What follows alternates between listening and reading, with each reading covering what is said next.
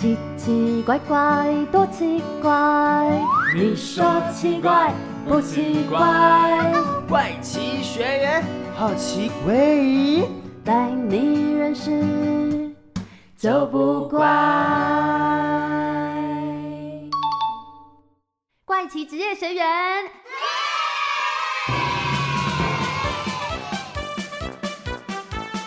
Hello，大家好，欢迎再次回到怪奇职业学员，我是班导师少平，我是班长卡尔，嘿，我是资讯股长俊孝，我是康乐股长优姿。哎呦，我的衣服不小心沾到咖啡了啦，这怎么办呢？哎，要不要先用水洗看看呢？哎，我记得用清水洗，好像完全洗不掉呢。不要紧张，先赶快用纸巾吸一下衣服上的咖啡哦。而我今天邀请到的客座讲师、特殊清洁师，或许可以教我们怎么处理哦。先请资讯股长俊孝帮我们介绍一下吧。呵呵呵，我来讲。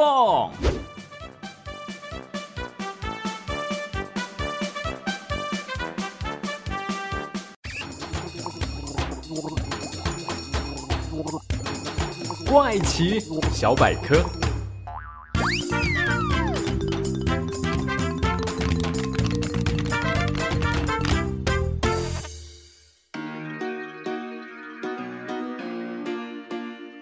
当家里需要打扫的时候，好清理的话就自己来；不好整理就会找来清洁公司。但你想过吗？如果不幸遇到有人在家过世很多天，然后出现很难闻的味道以及无法刷掉的痕迹，安呢？被安坐。伴随高龄化的发展，未来孤独死将会越来越多，也就是部分人因为年老、贫穷、心理因素，跟亲朋好友越来越陌生。最后甚至呢离开世界的时候，龙博狼灾，直到飘出臭味才被邻居发现。积累期尊后，就得找来特殊清洁师，又叫命案现场清洁师、遗物整理人员等来家里洗刷刷一番。他们的工作时间非常的不固定，因为生死无常，无法预知人们什么时候会离开。所以必须二十四小时待命，甚至呢钻呆完遭套套。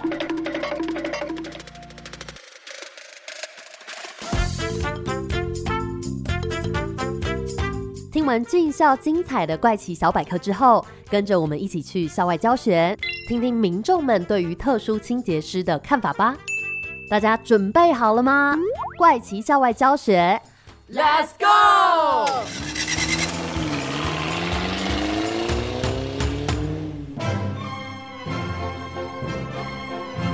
今天我们来到二二八和平纪念公园。二二八公园位于台北市中正区，是全台第一个欧式风格的现代都市公园。二二八公园见证台湾许多重大历史发展的过程。公园内除了有台北二二八纪念馆、国立台湾博物馆外，也有不少古迹、文物与艺术品。这个公园见证许多台湾的重要历史，经过不同时代的变化与推进，如今已经是个老少咸宜的都会公园了。在这里，人们对于特殊清洁师会有怎么样的想法呢？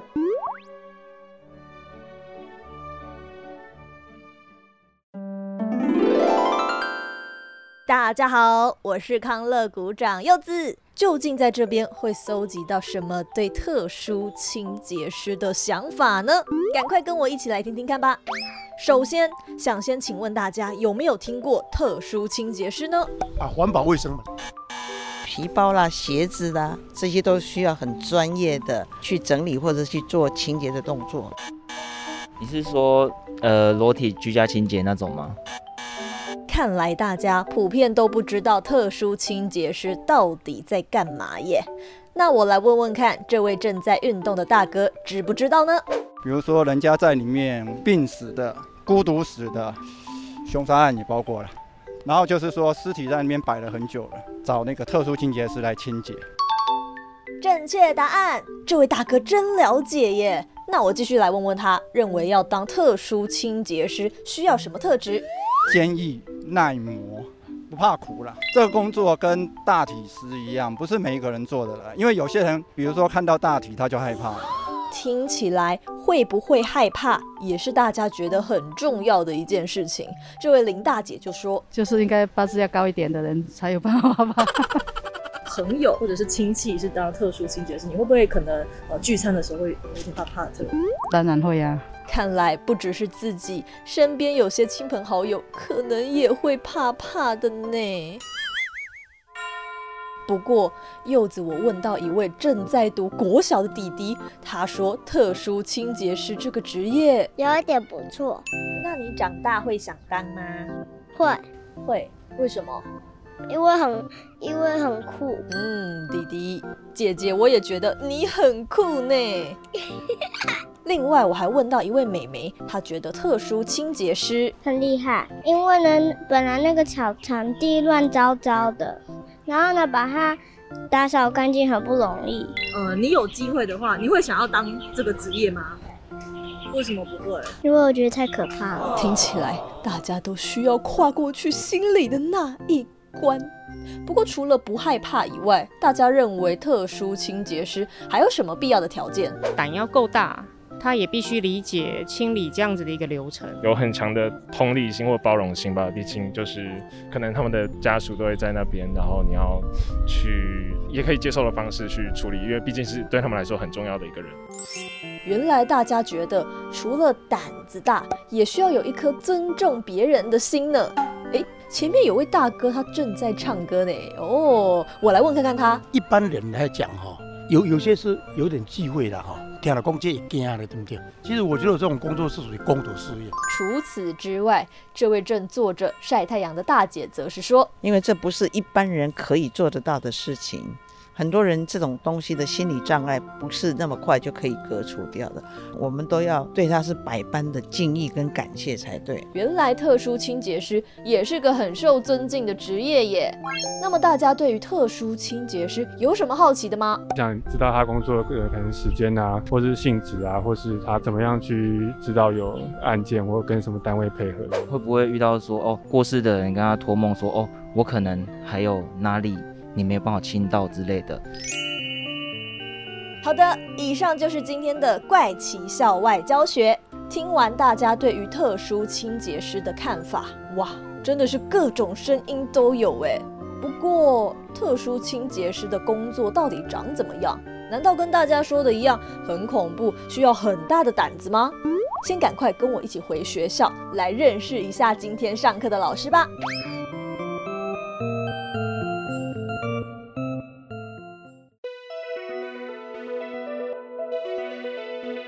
卢拉拉本名卢志宏，从南华大学生死系毕业后，就开始担任礼仪师，往返殡仪馆以及各个让人揪心的场合。他在工作期间发现，很多亡者在离开的时候，因为湿水渗透、污染等问题，导致再怎么努力清除，味道痕迹还是挥之不去。Oh no！为了让这种特殊清洁工作更加专业化，卢拉拉特地进入清洁公司学习相关技术。甚至呢，还跑去工地打工，好学习拆解建材的本事，也运用呢自己的化学知识，调配特殊清洁剂来对症下药，好彻底根除现场的气味痕迹。然后在二零一七年，和好朋友合资开了全台第一家特殊清洁公司——月明特殊清洁。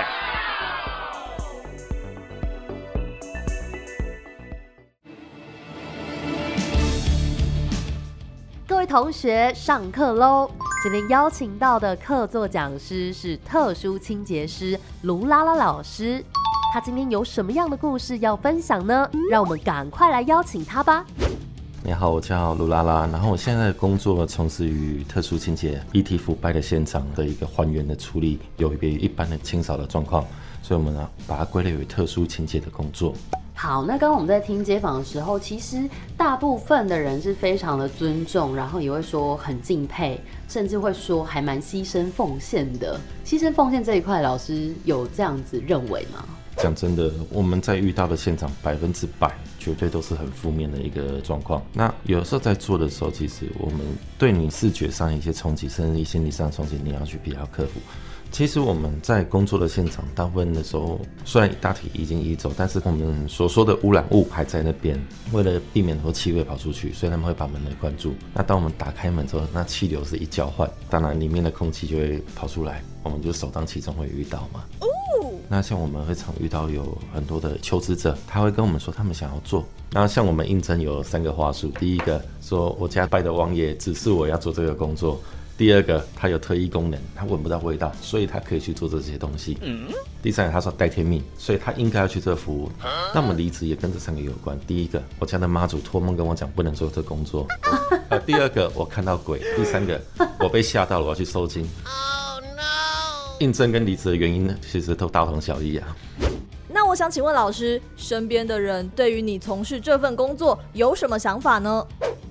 其实就像我们，如果说朋友他是从事殡葬业或特殊行业，你们一定会觉得说好像很敬佩，好像很了不起一样。可是今天你换个角度想，如果是你的家人呢？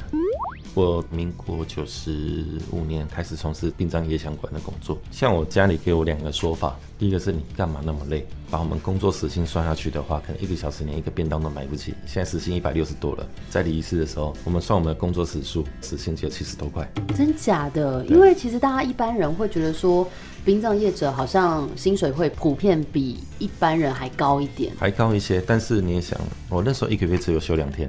所有时间都是在工作与待命的状态之下，而且我们算那个时薪的时候，待命状态下，我们还故意把它省略掉。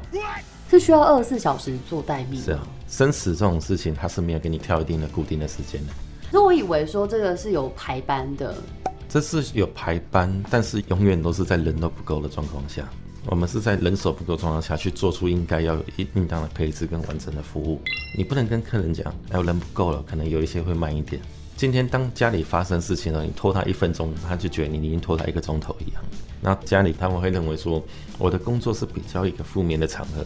之后再从事这工作都家里快疯了。他说，你去殡仪馆就算，你现在要去一些现场。当初在做的时候，家里看到我跟看到病毒一样，因为他们会觉得这工作要么就是带着一身臭，要么就带着一身伤回来。我说干嘛做那么累？而且年纪也有了，难不成真的要这样做一辈子吗？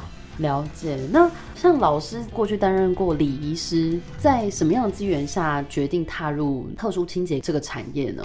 我在礼仪师工作过程当中遇到了很多孤独死，甚至很多的意外的状况，那一定要找人来处理嘛。可是你会发现说，清洁公司就是没接，要不然就把你电话挂掉。那我们只好另外去找人来做，他们敢做，但是他们可能做的不彻底，他们会认为说，你眼前看不到就好了，来验收的时候没有味道就好了。所以我们之后就会听到一些抱怨，是说怎么隔了几天之后味道又开始浮出来了。我就打电话过去给他们，他们就说你回他们心理作用就好了啦。啊？对，在我从业的生涯当中，这种状况越来越多，那为什么没有专门的人来做？我就想说，那我想要去做一个敢做又专业的一个清洁公司，这样离职后就跟朋友一起经营了这一间公司。那想问一下，就是开始这个事业的时候是怎么样走向一个越来越专业自己的摸索呢？还是说有到国外去取经的这些过程？这个是之前有接受过相关的训练，在国外他们叫犯罪现场处理人员，针对于污染物的一个防范跟危害还有控制，那其实跟我们现在做的是一模一样的。你要针对它可能造成的污染对人体产生的危害性，把它给清除掉，掌握好在人体的腐败的过程当中，它会产生多少的物质，你把它再分析好，针对很多的状况可以迎刃而解。原来老师曾经担任过礼仪师，但在过程当中呢，发现一般清洁公司不敢到现场处理，或者有些地方可以做得更专业。所以他才成立一个既敢做又能把现场处理的干净的专业团队。对呀，不过还是有很多人没办法理解这份工作，甚至连最亲近的家人都有可能不支持。哎，想必老师一定是很坚持自己的初衷，才能好好完成这份工作吧。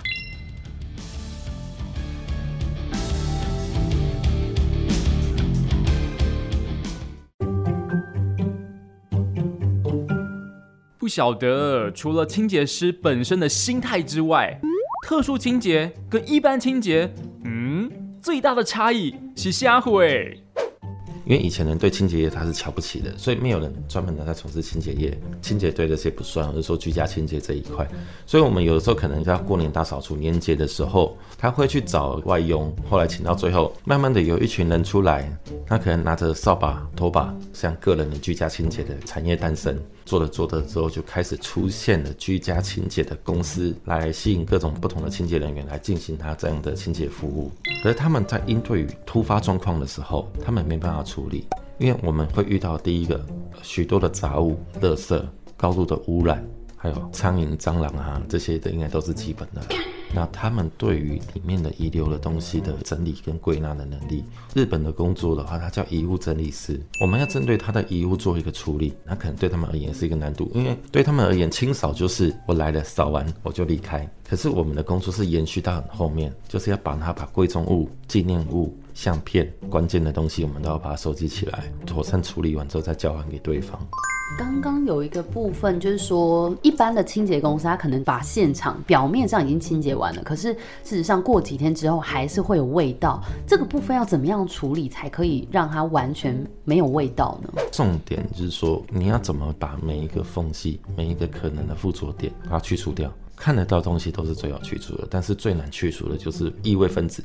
那像早期在做这一个工作，其实到现在也差不多。他们处理异味或者掩盖的方式就是漂白水。他说一桶不行，我泼两桶；不行，我天天来泼。对，可是会遇到一个状况，就是说，当我们的污染的介质，它可能在接受过一定的程度的高浓度的药剂，它会产生一个叫蛋白质错误的现象。嗯，像蛋白它凝结了，闻到臭味。可是它细胞毕竟它有水分，遇到有水分之后它会活性化，那又开始臭给你看。那我们的工作就是用我们的药剂把它破坏掉。哦，刚刚老师有提到说，在特殊清洁上，通常是室内的状况。那最常见的三种情形是什么呢？第一个是过度死，第二个是自杀，另外一种的话就是属于凶杀。那三种状况有什么特别要注意的地方，或者有哪一些步骤？我们公司其实没有任何的 SOP。为什么？因为每个家的状况都不一样。有的状况是我们要先控制污染，另外有的话一打开门，家里都被垃圾给叠满了，叠到天花板的都很常见哦。那有的时候是因为我们去了现场，一定有受到污染，它死水都在地上。那遗体接运人员他为了要顺利把遗体做接运的动作。他可能会把一些布啊、毛巾啊，或者是说我们的棉被垫在地上，甚至会因为为了动线的方便，他可能会有把一些东西可以做挪动啊之类，会导致现场会更加的混乱。所以我们的现场的话，其实会比原先还要再混乱一点。辛苦了。我们算是一个善后的工作。那至于说在这个业界，一般来讲的话是遇不到遗体的，除了我以外。为什么？因为我之前有从事殡葬业，然后加上你看我的体型比较大只一点，所以遇到一些他们进不去或特殊状况或真的臭到不行，他们有时候会请我过去帮忙，把遗体移出来放在那个护体袋里面。老师，老师想请问，进去现场清理的时候，你的身上必须要有哪些装备呢？我们都会着防护衣、防护面具，还有化学防护险，像手套啊这些都不可免。那现在其实大部分的人做清洁，他为了要去省那些成本，要么就是穿雨衣、戴口罩。其实，在台湾殡葬业现在算是很发达、很现代，可是他在对安全防护这一点的话，还是非常的幼稚。我们都会认为一定要门面要做好，所以穿西装打领带、穿皮鞋、戴个手套、两层口罩，这就是他的安全防护装备。为什么一定要穿西装？在殡葬业的一个现代化的变革当中，我们从以前所说的吊嘎、拖鞋、短裤，慢慢的转变成专业化的一个形象会出现，到最后变成说，它不分你是什么样的产业，殡葬业它要分很多的不同类型，一律穿上西装。一直到这几年，慢慢还稍微有点转变，说开始有那种专门的 polo 衫啊、T 恤那边会出现，但是在安全防护方面，他们还是会以它方便做事为主。讲真的，当我们一穿上防护衣的时候，就算在这个样的环境，我还是觉得热。那你想象，如果是在现场呢？像我们的话是采取穿举 C 级防护的装备，就像你现在看到一些医院啊，他们穿的防护装备，只是他们的装备其实都有得到一个良好的供应。像我们现在遇到的状况是想买买不到，像去年的疫情的时候，我们是一件衣服都买不到，那只是还有的时候觉得苗头不对，先少了一两年的量，要不然呢，可能我们到现在也会不得不穿雨衣的吧。那因为刚刚还有提到另外一个点，就是说近几年才逐渐重视防护跟保护所谓相关工作人这件事情。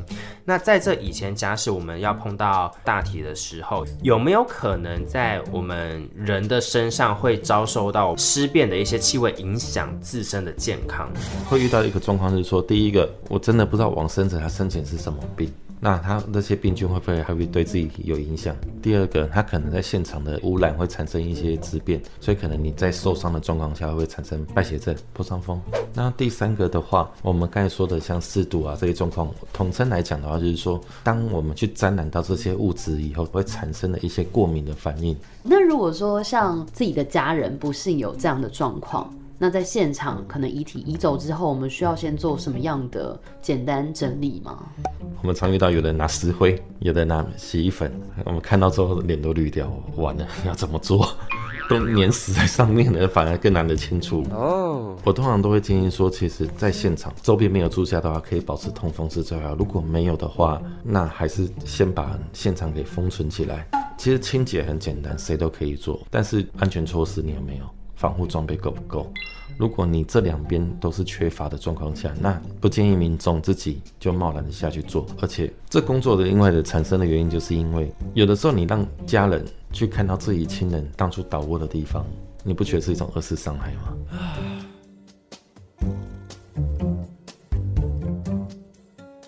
哇，老师讲解后我才知道，如果我们用常见的石灰或洗衣粉来清理现场，不但没有作用，还会帮到忙哎。而且清理现场其实要穿专业的防护衣、手套、口罩，才不会让自己暴露在风险当中哦。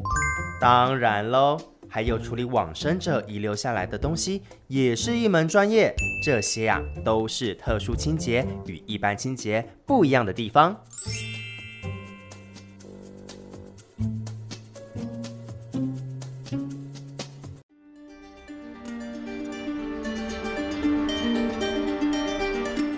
那另外想要问老师说，因为像我们是警广嘛，有时候遇到一些交通事故的情形，你们会处理这些状况吗？交通事故的话，基本上我们不进行处理。这个的话，都会有各县市殡仪馆，它有签约配合的礼仪公司。可能发生这种意外的状况下，他们需要遗体接运的服务，他们也要协助帮地上来做一个还原。那我们的工作针对于室内，以家为单位来进行一个清洁的工作。老师，你遇过比较难处理的情形是如何呢？像我们曾经遇过，他整个家里抽烟抽到最后，整个白色的墙变咖啡色，然后一摸黏的，哎，这是烟油。等于说他不良的生活环境跟不好的习惯，会导致说家里的垃圾堆积，甚至是说损坏的物品、废弃的物品堆存在家中，会造成上工作的困难。像我们曾经有整理到一半之后，因为他的柜子本来是用垃圾给支撑住，所以它不会垮。结果垃圾一清之后，柜子垮下来，然后就整个砸到我们身上去了，整个身体也被割伤嘛。隔天开始就发高烧、起疹子啊，这些都有啊。还有另外一个比较困难的地方，就是现有的是老旧的建筑，它的家地板啊这些有裂缝，因为遗体腐败之后一定会有血水嘛，嗯，它就顺着裂缝流流流流到下一层楼。我们有遇过一个案例是，它滴下来的地方刚好是楼下一个床在枕头的位置，刚好是在这一带。嘴巴。对，所以我们都是在想。他到底心理上有多大创伤？因为委托人他就说，连楼下也帮我清掉。嗯，他说他那边什么东西都不要。所以你们在清理这一层楼的时候，需要连楼下的一起清吗？会会协助还是帮忙处理？因为还是要降低对这个建物产生的恐惧的心态。然后像有的人他们在清理完成之后会做一个祭拜的仪式。那在我们而言，我们禁止做这些活动。我们相信有鬼，但是如果说你一开始来祭拜的话，那你是认为说当初处理的师傅他的功力不够，印不好吗？第二个，如果说真的把你请来的话，你为什么让人家看到这个伤心地？一切都结束了，不要再回来看到这些东西。那再来的话，想要问老师一些工作方面，就是说工作的工时现在是怎么样，跟怎么样调整自己的作息呢？别人可能要做三到五天的工作，我们大概一天之内就可以完成。会有个要求是说，尽量不要把时间拖太长。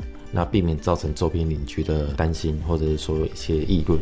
那么工作时间主要是白天，除了一些需要事先做污染控制的话，我们可能会半夜就先去工作。对，基本上我们的工时算正常，那只是我们的工作比较临时，我们可能今天接到，明天就要工作。哦，所以我们大家在休息呢，能睡就拼命睡，然后尽量保持运动的习惯，因为这工作非常的消耗体力，尤其室内的环境温度一高，你的体力消耗特别快。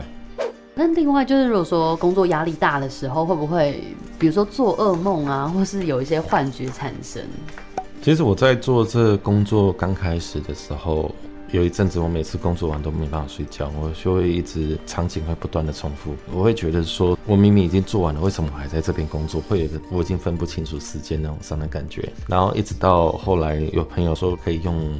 类似像叙事治疗的方式，把我所经历的一切，我看到的、接触到的，我把它试着写下来。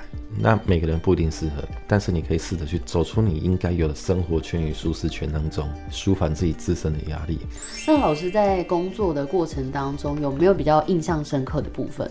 一个案例是家人已经离家了大概二十多年，当他烧炭往生以后被发现，然后是房东委托我们来进行处理。我们到了现场以后，就看到委托人旁边怎么另外又站了两个。后来问一下是亡者的父母，他一直不断的跟我们提醒，里面有什么值钱的东西一定要拿出来给我们。就我们一进去之后，隔三差五的他就开始喊好了没有，好了没有。当然会找到银行存折啊，一些少许的现金啊，原来他们都顺理成章的收下来了。可是当轮到一些照片、笔记什么的话，他们就是丢到一旁。嗯。后来我找到了遗书，我就先交给他们看了一眼，就只说一句幼稚。就丢掉啊，还要再补回去，再去找一找有什么值钱的东西。后来我自己也忍受不了跟他们起的争执，我觉得今天不论如何，人都走了，我们以一个正常的心态去面对吧。其实家人也知道，他是因为在经济上遇到很大的困难，才选择走上了绝路。那你还指望他身上还留下了什么？后来据我们了解，整个丧礼的费用都是房东出的。那到底谁才是真正的家人？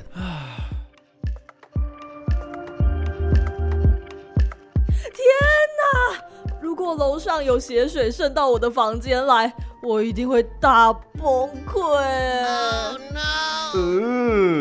所以啊，专业的特殊清洁师除了清理现场之外，还会把影响到的楼层也一起处理哦，都是为了让住户更加安心。嗯，不过这份工作真的很不容易耶，不但要面对难以清理的现场，还有形形色色的人生百态。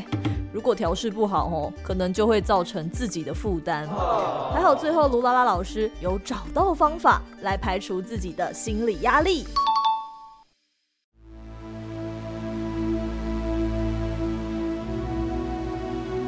就你自己来说，你自己的人生规划是想要持续做下去的吗？不可否认，我当初做这工作的时候，我一直想我可以一直做下去。可是做了这几年之后，其实慢慢的有一些想法出现，我想要让这工作消失。这工作是在一个社会形态的转变之下，而不得不产生的一个产业。今天要是这个社会的福利照护政策做得好的话，是人与人之间的连接做得好的话。理论上，这种事情发生的几率会降低到不需要我们的存在。孤老病残穷这五点都是很容易造成一些孤独死亡或自杀的状况会发生。偏偏他们又是社会上最不受到重视的一群人，永远都只是一个政策上的口号。那自己在这个目标上面有在做怎么样子的努力或者是改变吗？我目前也是在摸索，所以才会选择要回研究所继续念书。那希望是说，至少可以把这些我所经历到的情形，以论文的形式给它展现出来，让一些人慢慢有的去参考，甚至在一些政策上的规划有一个依据的存在。能不能改变，我也不知道。那至少说，有生之年我可以踏这一步出去做做看。最后，老师可以聊一聊，说像现在新鲜人想要接触这个产业的话，你会给什么样的建议？或者如果刚入这一行的朋友？像我们这一份工作的话，感觉好像收入会比较不一样，但是相对我们也是论件来计酬嘛。第一个比较不稳定，第二个劳力付出非常的大。你现在体力好，不保证你十年后体力还是那么好。那到之后该怎么办？你只能转向内部去发展。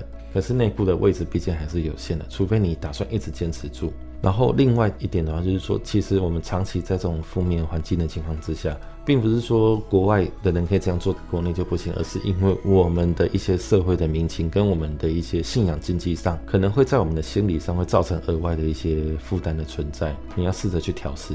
工作之余，我就是睡觉，嗯，要不然就是去爬山。第二个，在这工作当中，会希望是说，不管你是在哪里做，你的操守永远都要去把持住，因为有人交予你来清理这个房子的时候，里面到底有多少钱，没有人知道。那你找到以后会不会还给家人？考验着你的道德与良心。想问老师，在你从业多年的经验当中，观察到这些孤独死的案例，是不是和他们的生活环境或者生前的习惯，嗯，有关系嘞？其实我们工作大部分的以个案来说，他的可能生活的环境条件是不 OK 的，他可能是工作不稳定，收入不稳定。那在这过程当中会这样一个情形，第一个就是贫穷的产生，他又是独居的状态之下，他会与社会慢慢疏远。当人一产生孤独之后，并不代表说他只是一个人离群索居这样，而是他跟周边的人其实没有实质上的连接啊。孤独与贫穷的状态之下，你会造成一个封闭的生活行为，他的生活习惯会变得越来越懒散，就是说不在意自己的生活的一个模式，可能吃过的东西呀、垃圾啊，就不断的堆叠在家里面，然后会把不良的生活习惯会持续到家里面，可能像大量的酗酒、抽烟，然后甚至久而久之，他连灌洗这个动作他都没有去做执行了。然后我们常遇到很多状况是连马桶都是堵塞的，那他到底要怎么上厕所？所以，我们常会看到有的现场是说，保特瓶、饮料瓶、酒瓶明明开过，怎么又是关起来？然后液体好像颜色怪怪的。那久而久之，在一个负面的生存环境跟不正常的休闲方式，会造成身体的退化，所以造成孤独死亡的一个情形产生。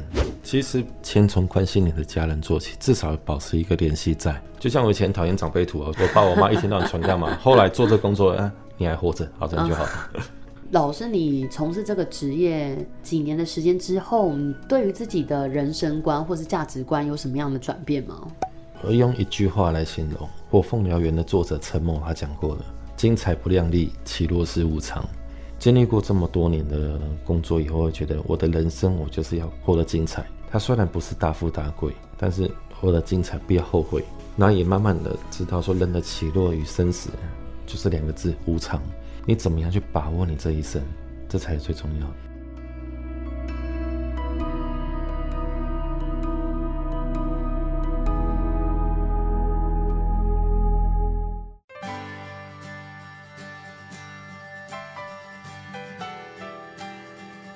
透过卢拉拉老师的分享，我们了解到特殊清洁师不只要处理案件现场的异味以及污染。还必须具备整理遗物的能力，重点是要妥善调试自己的心理压力。嚯，听起来真是不简单呢！真的呢。虽然说一般人会觉得特殊清洁师的收入好像比较高，但相对的劳力付出也很吃重。如果想长久的做下去，就得养好体力，并且有一颗面对很多钱财都不动摇的心才可以哦。不过，我觉得卢拉拉老师说的很有道理。如果这个社会能够变得更加健全、更加紧密，或许有一天特殊清洁这个行业就会慢慢消失喽。但是，这个目标感觉有点困难呢。其实这件事情也不难啦，我们可以从关怀身边的人做起，就像你们几个要好好的珍惜彼此，爱老师哦。那么今天的课程就到这边喽，怪奇职业学员，我们下课喽。